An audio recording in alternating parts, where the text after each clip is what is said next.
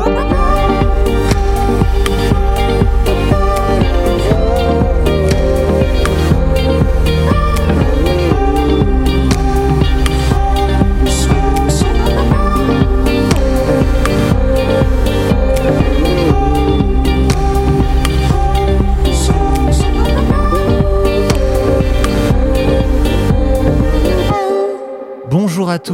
bonjour à tous, bienvenue dans la Méridienne, très heureux de vous retrouver dans cette émission avec un beau programme aujourd'hui. D'abord nous prendrons un moment pour évoquer les Jeux olympiques d'hiver qui viennent de débuter et provoquent un tollé médiatique. Ensuite nous aurons Clément de Amnesty International qui nous livrera sa chronique du jour sur la traite des êtres humains. Et pour terminer cette émission comme il se doit, nous aurons la traditionnelle revue de presse qui a lieu aujourd'hui, exceptionnellement le mardi. Avant toute chose, on va voir les informations à la mi-journée.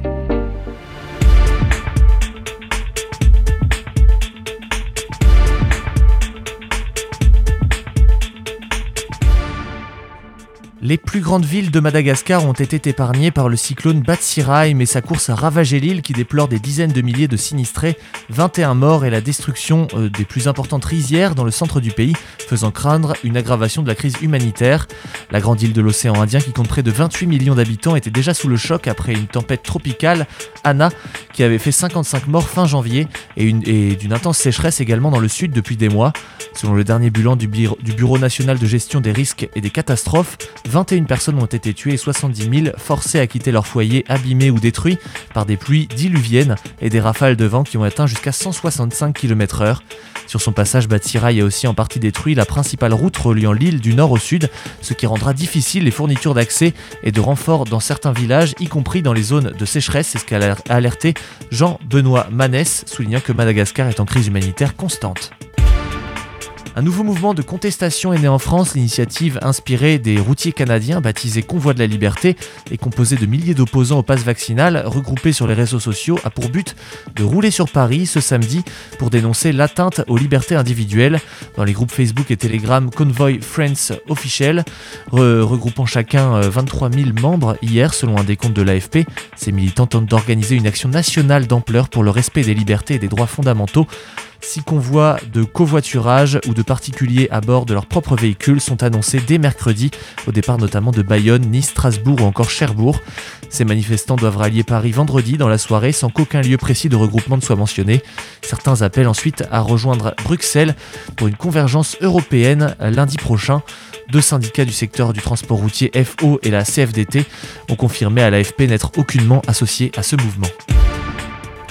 C'est la dernière ligne droite. Les négociations sur le nucléaire iranien reprennent ce matin à Vienne. La veille, les États-Unis ont estimé qu'une entente avec euh, l'Iran pour sauver l'accord de 2015 était en vue, mais devenait urgente. Les négociateurs s'étaient quittés fin janvier en appelant à des décisions politiques après les progrès réalisés au cours du mois qui avaient permis de sortir d'une longue impasse. Les pourparlers qui ont débuté au printemps 2021 se déroulent entre les, les Iraniens et les parties restantes de l'accord, l'Allemagne, la Chine, la France, le Royaume-Uni et la Russie, avec la participation indirecte de Washington qui s'est retiré en 2018 sous Donald Trump. Les négociations visent à mettre en œuvre un retour mutuel de Washington et Téhéran dans l'accord défendu par l'actuel président américain Joe Biden. Mais le temps presse puisque selon les experts, les Iraniens ont tellement dérogé aux restrictions prévues par l'accord de 2015 qu'ils ne sont plus qu'à quelques semaines de disposer de suffisamment de matière fissile pour fabriquer une arme atomique. Washington est décidément sur tous les fronts sur le plan diplomatique.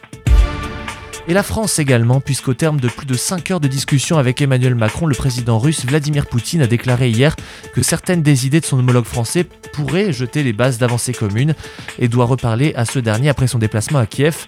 Emmanuel Macron a déclaré, lui je cite, Le président Poutine m'a assuré de sa disponibilité à s'engager dans cette logique et de sa volonté à maintenir la stabilité et l'intégrité territoriale de l'Ukraine. Fin de citation.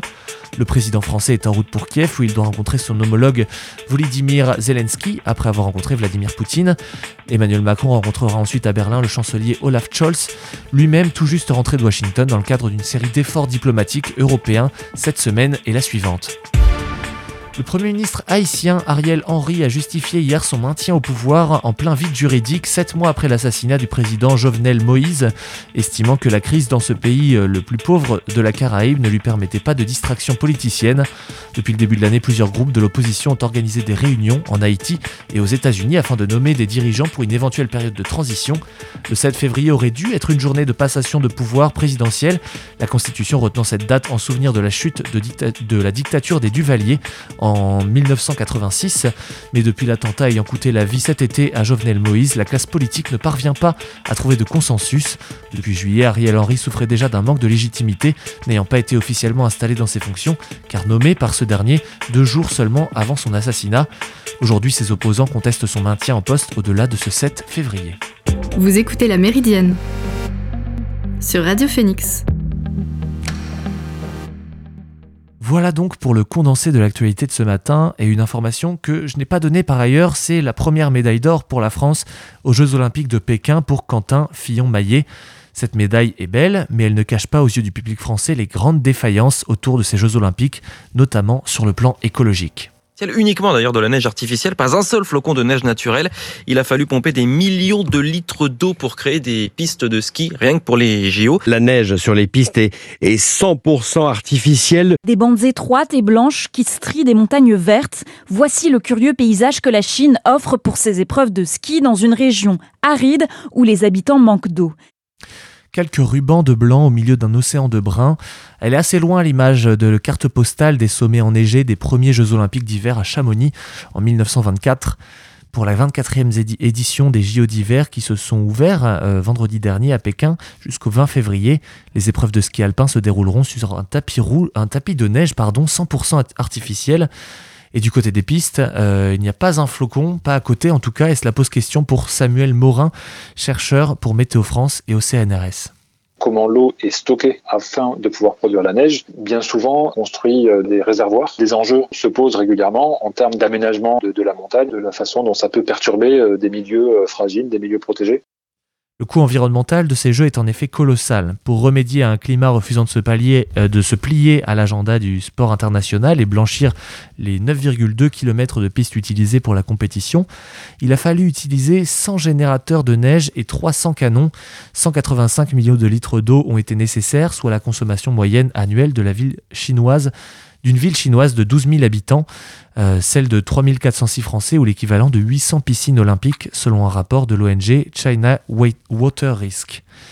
Pourtant, les athlètes mettent en avant l'hypocrisie d'un tel débat, notamment euh, auprès de Johan Claret, meilleur descendeur français, et Nils Allègre en ski alpin.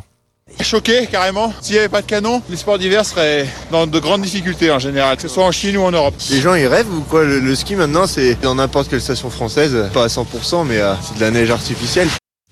Cependant, pour aggraver encore un peu plus le bilan carbone de ces JO, la Chine a choisi de construire un domaine skiable dans la réserve naturelle de Songshan à Yangqing, où plus de 20 000 arbres ont été abattus au cours des dernières années sur l'équivalent de plus de 1000 terrains de football et pour installer les pistes de Yangqing où se dérouleront les épreuves de ski alpin notamment.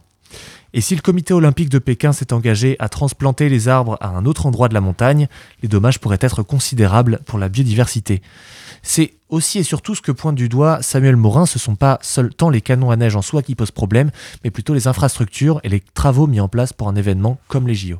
C'est à peu près l'ordre de grandeur de ce qui est consommé dans une station de ski euh, française, euh, moyenne ou grande. L'empreinte environnementale globale, il, est là, mais il est aussi, euh, et avant tout du point de vue du carbone, il est avant tout sur le transport et sur, les infrastructures qui ont été déployées pour, pour ce type d'événement. Voilà maintenant que l'une des épreuves de la compétition est située en plein cœur de l'ancienne zone industrielle de Shuganset. Euh, un ancien complexe euh, d'aciérie qui a été fondé en, 1919, pardon, qui accueille l'épreuve de ski freestyle du Big Air depuis hier et qui verra aussi passer l'épreuve de snowboard à compter de demain. Euh, le parc était le premier site de production d'acier du pays en 1994. Plus de 8 millions de tonnes de métaux y ont été produits. Quatre tours de refroidissement géantes trônent donc à quelques mètres du tremplin de l'épreuve, un décor assez insolite qui fait réagir les athlètes de la compétition. Le skieur acrobatique Alex Hall explique dans le quotidien Quad City Times que les cheminées folles à l'arrière-plan sont plutôt cool. On peut voir certaines montagnes en arrière-plan et la ville est par là. Ce décor insolite ne l'a visiblement pas gêné puisqu'il a terminé deuxième des épreuves de qualification masculine. Le skieur Nick Gopper y est aussi allé de son commentaire comparant le paysage de l'épreuve à un jeu vidéo. On a l'impression que ce site a été créé dans un monde virtuel, a-t-il déclaré, euh, celui qui a terminé 22e de la manche qualificative. La ville chinoise, elle a entrepris de déplacer ses activités sidérurgiques plus loin quand le Comité international olympique a décidé de lui confier l'organisation des JO d'été de 2008. Et ce gigantesque, ce gigantesque complexe pouvait accueillir jusqu'à 65 000 travailleurs et il a été déménagé à 250 km de Pékin, dans la province du Hebei. Même si l'ancien site a été métamorphosé, la plupart des bâtiments sont restés et ils ont été utiles pour accueillir en 2016 les bureaux du comité d'organisation des JO 2022. Le nouveau Shugang Park fait aujourd'hui office de modèle pour la Chine en termes de réhabilitation industrielle. Il réunit des pavillons d'exposition destinés au développement de technologies de pointe. Et il est à noter que sur les 21 sites qui ont accueilli les JO d'hiver depuis Chamonix en 1924, seuls 10 d'ici à 2050 pourraient encore convenir pour accueillir un tel événement avec les chutes de neige naturelles suffisantes. Chamonix ainsi que d'autres sites en France, en Norvège et en Autriche sont désormais classés à haut risque, tandis que Vancouver, Sochi et Squaw Valley aux États-Unis sont jugés peu fiables. Selon une étude publiée le 10 janvier dans la reçue Current Issues in Tourism, sans une réduction drastique des émissions de gaz à effet de serre, une seule et unique ville, Sapporo au Japon, serait suffisamment froide et enneigée pour accueillir l'événement d'ici la fin du siècle. Après ce récit pour le moins apocalyptique, on va faire une petite pause dans cette émission avec un titre de Apollo Brown intitulé No Monsters. A tout de suite sur Radio Phoenix.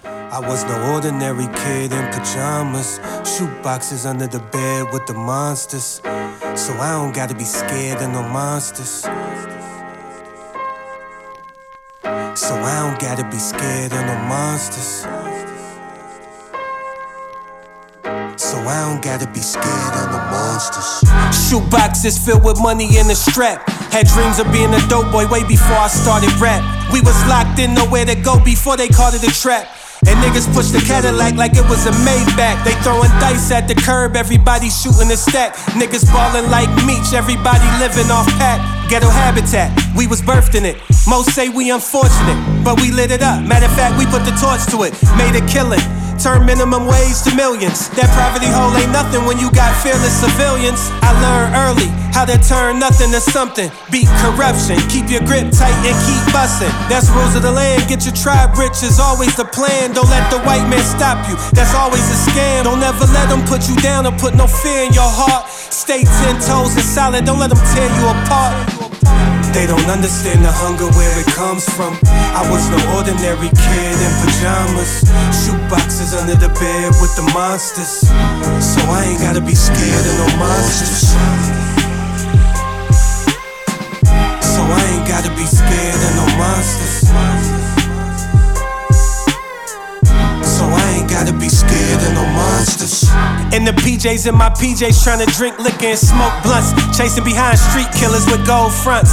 All my idols rode caprices and Chevy Dunks. And had bad chicks with pretty faces and fat butts. Most got rich off cocaine that was pure and uncut. Family men ducking the law, trying to be untouched. Criminal heroes with a weird oxymoron. Some get shot, some get locked, then they putting more on. The cycle's like a Ferris wheel, it only seems that we get killed. Guns, money, and drugs, it's like a singleton film. Rest in peace to him and all the fallen soldiers. We was boys in the hood, ducking cops and cobras. You know the snakes and vultures, trying to shake your focus. Then the violence hit the hood was like a plague of locusts. The way we killing ourselves, I never understood. But niggas die every day, that's what they claim in the hood. They don't understand the hunger where it comes from. I was no ordinary kid in pajamas. Shoot boxes under the bed with the monsters. So I ain't gotta be scared of no monsters. So I ain't gotta be scared of no monsters. So I ain't gotta be scared of no monsters.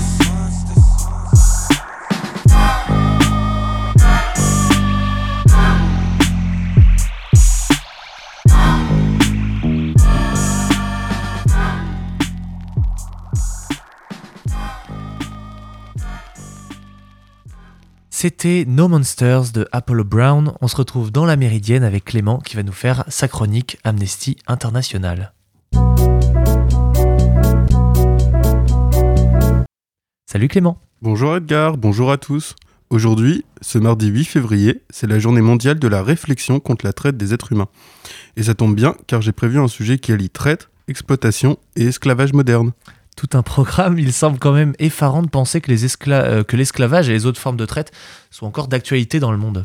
Et pourtant, selon les Nations Unies et le Conseil de l'Europe, la traite des êtres humains est la troisième forme d'activité criminelle la plus rémunératrice après le trafic de drogue et le trafic d'armes. La traite générerait un profit de 32 milliards de dollars par an pour les trafiquants. Pour donner un ordre d'idée, c'est plus de deux fois les bénéfices combinés de McDonald's et de Google réunis. C'est énorme. Le nombre de personnes recrutées et exploitées à travers le monde chaque année est estimé à 40 millions de personnes. Concernant l'esclavage, l'ONU considère qu'il y a encore 50 millions d'esclaves dans le monde.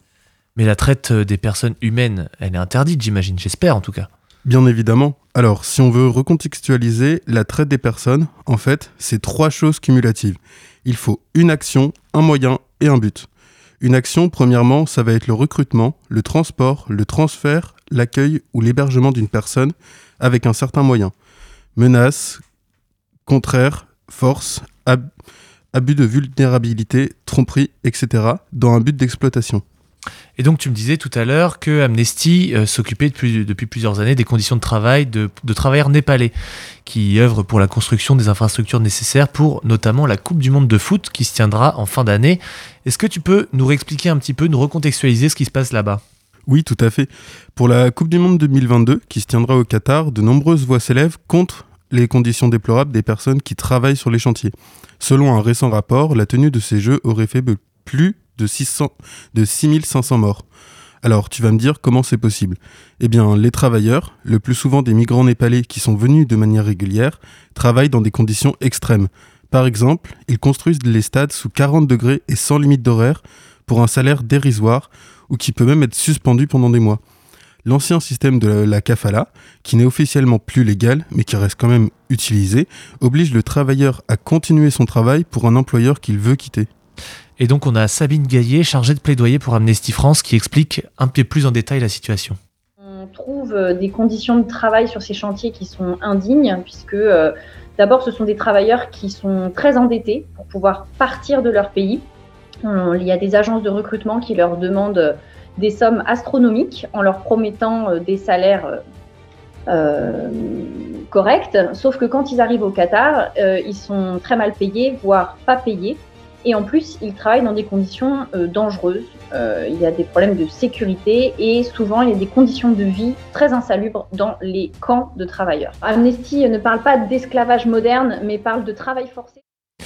Est-ce que tu peux nous expliquer un petit peu plus en détail le système de la kafala? Oui, alors le système de la kafala, c'est un système où les employeurs vont faire de la rétention de papier.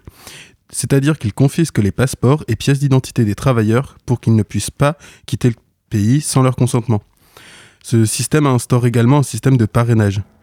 Il a été aboli en droit, mais pas en fait. Avant les nouvelles lois d'août 2020, les employés migrants devaient obtenir un permis de sortie et un certificat de non-objection de la part de l'employeur. Ils étaient donc prisonniers de la décision de leur patron. Enfin bref, des milliers de travailleurs migrants sont exploités, maltraités au Qatar. Pire, des milliers d'entre eux sont morts malgré le fait qu'en 2017, le pays a instauré le salaire minimum, la création de tribunaux et une réglementation des horaires. Et donc malgré toutes ces nouvelles lois, on n'a pas vu une amélioration du quotidien des travailleurs Eh bien, dans la plupart des cas, non. On parle souvent des lois, mais peu de leur application réelle. Amnesty a pu obtenir le témoignage d'Aïcha, employée dans le secteur de l'hôtellerie, et qui a refusé de signer un nouveau contrat proposé par son employeur. Résultat, il lui a réclamé 5 fois son salaire mensuel en échange de son autorisation pour qu'elle change d'employeur. Aïcha a bien évidemment dénoncé cet abus et porté plainte. Mais ça n'a pas marché. Et elle déclare d'ailleurs à ce sujet que cette situation a eu un fort impact sur moi et ma famille dont je suis le principal soutien. Parfois, j'ai l'impression de ne pas vouloir me réveiller le matin. Si le sujet vous intéresse, n'hésitez pas à signer notre pétition sur le site d'Amnesty pour que la FIFA mette fin à l'exploitation des travailleurs au Qatar. Donc dans cette pétition, vous mettez la responsabilité sur la FIFA, les entreprises, dont des entreprises françaises qui sont également impliquées. La communauté internationale, est-ce qu'elle est-ce qu'elle euh, ne fait pas pression justement pour de meilleures conditions de travail? Alors c'est un sujet très très complexe qui révèle de ce qu'on appelle la responsabilité sociale des entreprises ou RSE. Les sociétés mères et les filiales se rejettent mutuellement la faute sur ces conditions de travail par rapport aux travailleurs migrants, dont ces fameuses entreprises françaises. C'est ce qui se passe en ce moment au Qatar et c'est pour cela que les milliers de morts dans les chantiers de construction restent impunis. notamment car les filiales dépendent de la loi du pays où elles se trouvent, ce qui est bien pratique pour les maisons mères dans les pays dits occidentaux. Alors, de nombreuses institutions et groupes font pression pour le respect des droits de l'homme, mais aucun État n'a lancé un appel au boycott des Jeux. On a bien eu le cas lors d'un match de qualification de joueurs norvégiens qui avaient porté un t-shirt en faveur du respect des droits de l'homme. On peut espérer une réelle prise de conscience qui soit plus, globale autour de la traite humaine et donc de l'esclavagisme. Pour l'instant, ce n'est rien que de la poudre de perlimpinpin, comme le dirait notre président. La RSE, c'est vraiment la manière dont les entreprises vont faire vont en fait intégrer des préoccupations sociales, environnementales et éthiques dans leur activité. Mais du coup, si les entreprises ne respectent pas leurs engagements, ça sert à quoi d'avoir une responsabilité sociale, soi-disant, des entreprises et de vouloir faire en sorte que ces traitements, qui sera euh, faire en sorte d'évacuer ces traitements qui se rapportent à de l'esclavage moderne? Il y a plusieurs textes qui existent et qui vont reconnaître la responsabilité des entreprises en matière de droits humains. Ils ont été adoptés par le Conseil des droits de l'homme en 2011 et ils sont considérés comme le socle minimal de la RSE qui va se fonder sur trois piliers. Protéger, respecter, réparer. Ces piliers ne se trouvent pas dans un texte ratifié par les États, donc au niveau juridique, ils ne créent aucune obligation, mais ils peuvent donner des précisions sur les normes que les États se sont engagés à respecter. Alors, tu vas me dire que ça ne sert pas à grand chose et tu n'as pas tout à fait tort. La solution pour pallier ces graves violations des droits humains est très simple. Les États doivent d'abord respecter les traités qu'ils ont signés et qui, eux, ont une valeur obligatoire. Les États doivent aussi adopter, que ce soit au niveau international et national, des règles contraignantes pour obliger les entreprises à rendre des comptes. En France, par exemple, on a suivi de très près l'adoption d'une loi en 2017 imposant un devoir de vigilance aux sociétés mères françaises dont un premier rapport a été publié l'année dernière. Il faut que cette législation soit étendue en Europe et dans le monde parce que malgré ses limites, cette loi sur le devoir de vigilance établit un lien de responsabilité légale entre les sociétés mères et les filiales, fournisseurs ou sous-traitants, que ce soit en France ou à l'étranger. Ça veut dire que toute personne qui a intérêt à agir peut saisir la justice pour contraindre l'entreprise à respecter ses obligations. La saisie de la justice permet le versement de dommages et intérêts aux victimes. Ensuite, en tant que citoyen, on peut signer des pétitions comme celle portant sur le Qatar pour que les droits de l'homme et du citoyen soient réellement appliqués. À titre personnel, vous pouvez aussi choisir de ne pas assister ou consommer des produits dont les fabrications sont issues de violations des droits humains. Et enfin, vous pouvez devenir bénévole auprès d'ONG ou financer des structures qui œuvrent pour le respect de la dignité humaine, comme Amnesty ou le collectif AFJ contre la traite des êtres humains. Et donc on arrive au bout de cette chronique euh, assez dense. Est-ce que tu aurais un, mot de la fin pour terminer? Encore et toujours, il s'agit de s'engager réellement contre l'injustice et toute forme d'oppression. Les personnes dont les droits sont menacés ou bafoués par les activités des multinationales et qui sont réduites en esclavage doivent obtenir justice et réparation. Pour ça, ils doivent pouvoir saisir la justice des pays d'origine si cela devient nécessaire. Il faut leur donner la possibilité et les moyens de le faire. La Coupe du Monde de foot, c'est bientôt.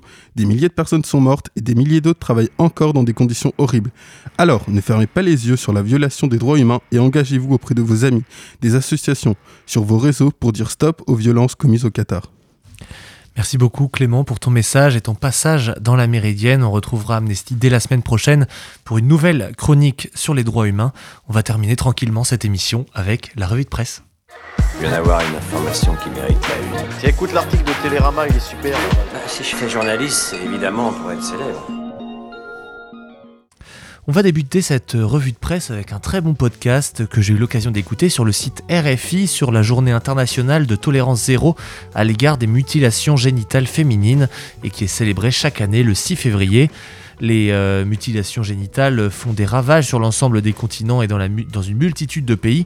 Il y a 200 millions de jeunes filles et de femmes qui sont toujours vivantes, qui en ont été victimes, selon euh, l'OMS. Euh, l'excision que l'on associe le plus souvent aux, mutilations, justement, reste très dangereuse pour la santé des filles. Et donc aujourd'hui, on déplore 6 filles excisées chaque minute dans le monde.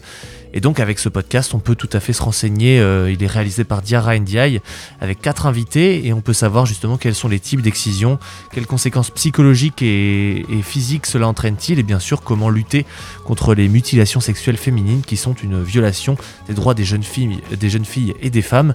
Et donc vous pouvez bien sûr retrouver euh, ce contenu sur le site de RFI. Sur le site du Courrier International, maintenant, vous pouvez voir un article de Stein de Koch, issu euh, du journal bruxellois de Standard.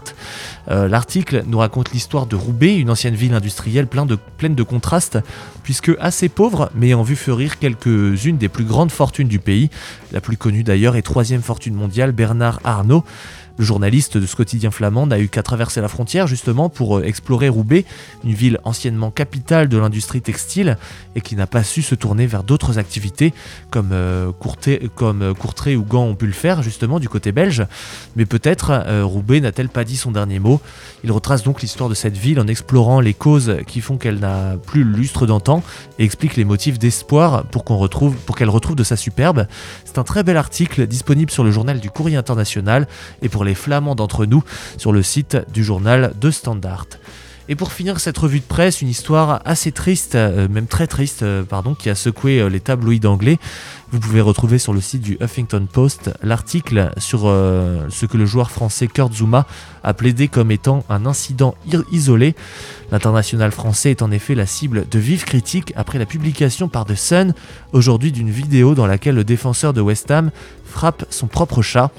Le club londonien dans lequel évolue le joueur français depuis l'été 2021 a immédiatement condamné ces actes de maltraitance animale et a d'ores et déjà annoncé gérer l'affaire en interne directement avec le principal concerné. A noter que les actes de malveillance envers les animaux sont durement punis de l'autre côté de la Manche, surtout depuis qu'un nouveau projet de loi nommé Sentience a été adopté au Parlement britannique en 2021 et les personnes coupables de violences sur les animaux peuvent maintenant courir des peines de prison lourdes pouvant aller jusqu'à 5 ans d'emprisonnement. Cette triste histoire est racontée et relayée par Maxime Birken sur le site du Huffington Post. Et c'est sur cette revue de presse que se termine cette émission de la Méridienne. J'étais très heureux de passer ce moment avec vous. Merci beaucoup à Clément pour sa chronique et à Alan en régie. J'envoie un coucou également aux copains du ski que je cours, que dis-je, que je vole retrouver. Les deux prochaines émissions seront enregistrées, donc je vous retrouve lundi en direct pour une nouvelle semaine d'émissions passionnantes, je l'espère. Bon après-midi à tous. Salut